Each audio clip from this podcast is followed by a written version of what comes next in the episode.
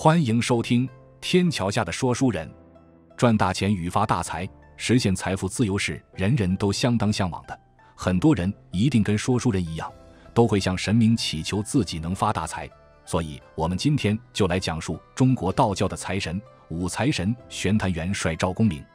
玄坛元帅，全称上清如意金轮院正义玄坛赵元帅，民间俗称玄坛真君赵公明，也有人称其为赵玄坛。赵光明，也就是民间相传的五财神。根据《三教搜神大全》的记载，玄坛元帅名叫赵朗，别名昶，字公明，是终南山的人。在秦朝时，他隐居在山中，专心修炼之道，功力十分高深，因此被玉帝召为神霄副帅。据说元帅是昊庭消度天会绝婚犯忌化生的存在，他的位置在乾宫，象征金玉水的气象。他的服饰是头戴铁冠，手持铁鞭，代表金玉水的气象。他面色黑，并留着胡须，象征北方的气象。骑在虎身上，象征金的形象，因此可以比喻为水中的金。他的本质是道，用途是法，法则非雷霆不足以彰显其威严。太华西台是他的官府所在，他被称为金轮帅，也象征着西方的金象。元帅接受天门的命令。负责策动三界，巡查五方，提点九州，担任执殿大将军和北极侍御史。在汉朝时，张天师祖师修炼大丹后，以神通飞升上天，请求威猛的神力来保护他。于是元帅上奏谕旨，正式成为一位玄坛元帅。正义可以克制万邪，唯有纯一不可分割。因此，玄坛的职责极其重要。至今，开坛传授三元之道。元帅掌管着驱善建功、谢过之人，以及那些顽名不化者，因此设有龙虎玄坛，实际上是奖罚之一。他的部下有八位勇猛的王猛将军，代表八卦；还有六位毒神，对应天煞、地煞、年煞、月煞、日煞、时煞；五方雷神和五方昌兵，对应五行；还有二十八将，代表着二十八宿星宿。天和地和的两位将军。象征着天门和地户的开合，水火两营的将军象征着春天的生机和秋天的凋零。他们驱赶雷电，致使雨水和风吹，消除瘟疫和灾祸，保护人们免受疾病和灾难。所以元帅的功绩非常伟大。至于公共纠纷和冤屈，玄坛元帅也可以帮助解决。以利在公平的买卖中，追求财富和利益应当和谐合作。而对对于治公治政的事情，也可以向玄坛元帅祈祷，无不如意。而依照明代著名神武小说《封神演义》所载，元帅名叫赵公明，也称赵公元帅。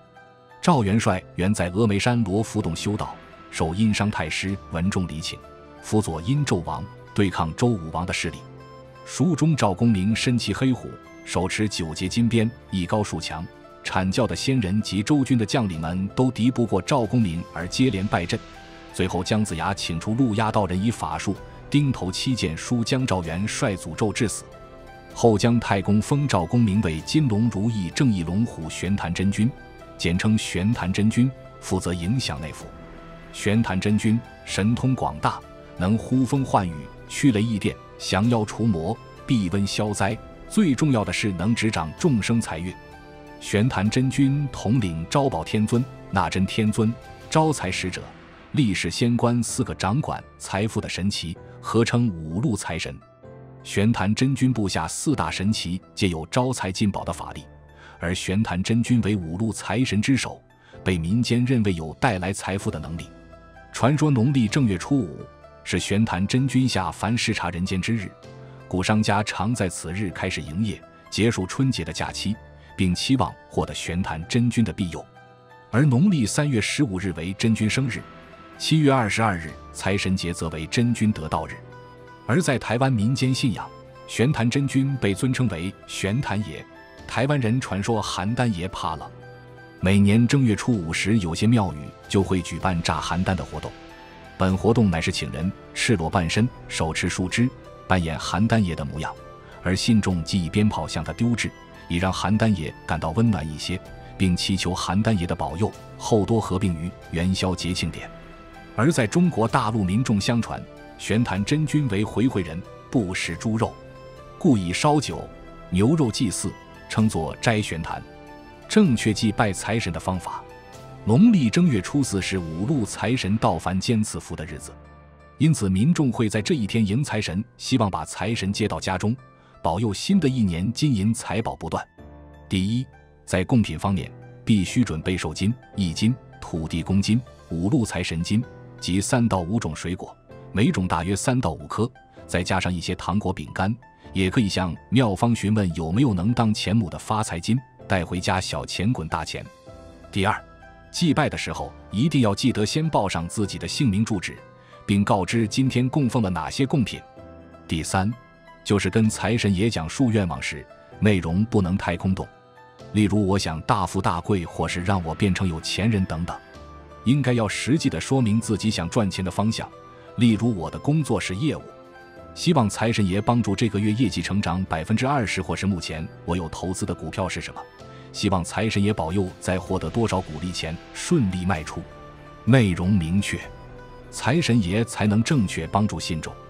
第四，财神爷喜欢吃甜点，并且建议民众供奉财神爷时要点上蜡烛，这个动作称为照神，意为照亮神明下到凡间的路。另外，也有流传五财神爷玄坛真君是回回人。与回教有关系，因此贡品中不得出现猪肉，要以其他的肉类代替。第五，当我们前往财神爷庙祭拜祈福，要进入庙宇面向大门时，应该是要右进左出，就是青龙方路，白虎方出。以上就是我们本集的节目内容，希望有收看本节目的朋友都可以财源滚滚，发大财。如果您喜欢我们的节目，欢迎按赞、追踪。分享并开启小铃铛。